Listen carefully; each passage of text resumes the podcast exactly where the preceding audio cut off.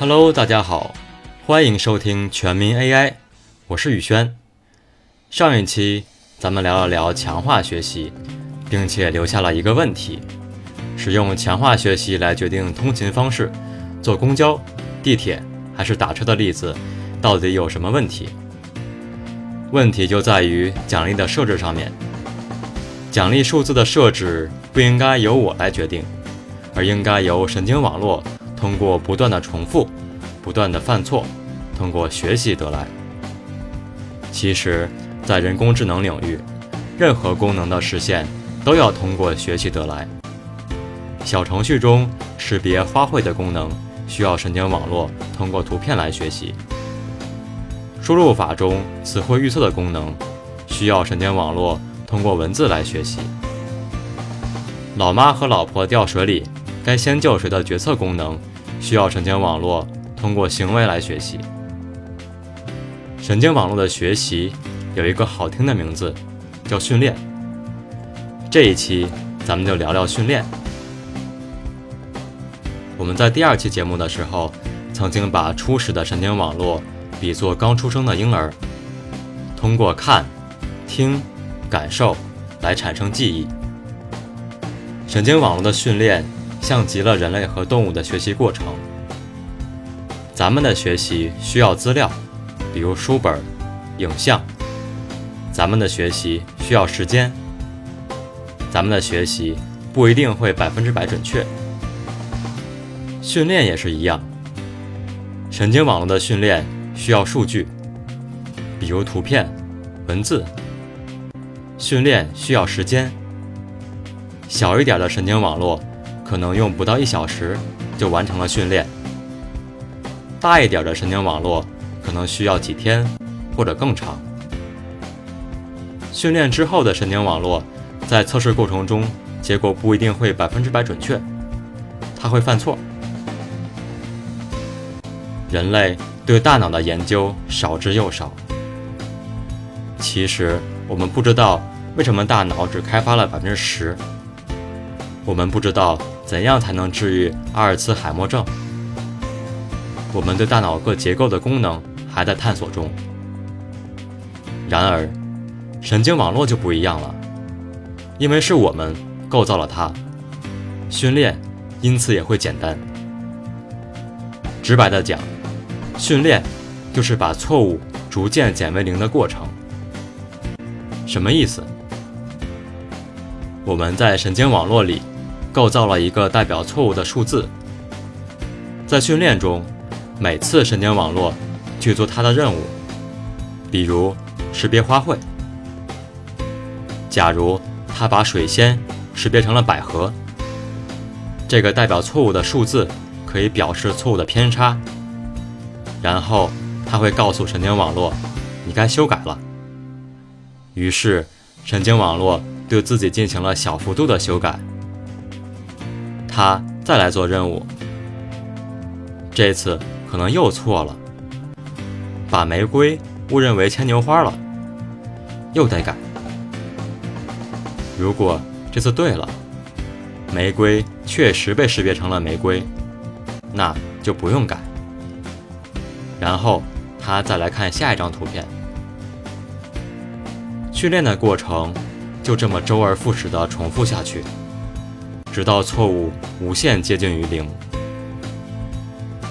可能有人会问：神经网络的错误数字会不会越来越大？问题很好，答案是可能会。咱们在设计神经网络的时候，会有专门的数学方法，保证错误会越来越小。但是有时候也有意外发生。错误会越来越大，这叫做不收敛。不收敛就是发散的意思，表明错误越来越大。其原因可能是神经网络的结构没有设计好，有可能是训练没有设计好，也有可能是给的数据不好。神经网络训练完做什么呢？当然是保存了。训练了三天，然后把结果丢了的滋味可不好受。实际训练中，我们在训练途中会间歇性的存储结果，这样不但能防止因为训练意外中断而丢失结果，而且能够在训练途中进行分析，大致看看有没有必要再继续训练下去。训练不仅费时间，而且非常烧钱。首先，你需要买硬件，一个差不多的 CPU，几个说得过去的 GPU，和大容量的存储器必不可少。这一套设备没个十几万下不来。其次，它耗电，一块用于训练的 GPU。功率在三百瓦左右。这一套设备按四个 GPU 算，光这些 GPU 就一千多瓦。家里的笔记本电脑才五十瓦左右，这一台设备的耗电量就相当于二十多个笔记本电脑。在公司里，一套设备可不够，小公司买个四五套，大公司十几套乃至上百套。耗电量可想而知。最后就是硬件的更新换代。刚买了几套设备，过两年发现太慢了，研发明显跟不上，随后又要买新的，这又是一笔巨资。买设备这么烧钱，还有别的方法吗？当然有啊，早有人想好了并做好了给你。他们。就是云计算平台，比如阿里云、百度云、腾讯云之类。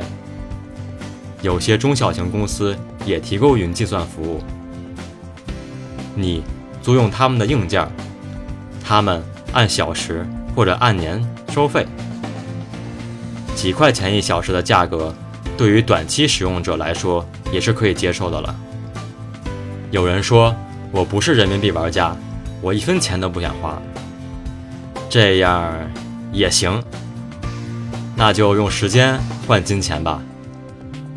使用你自己的电脑，用一些小型神经网络，多花一些时间，也可以体验一下神经网络的训练。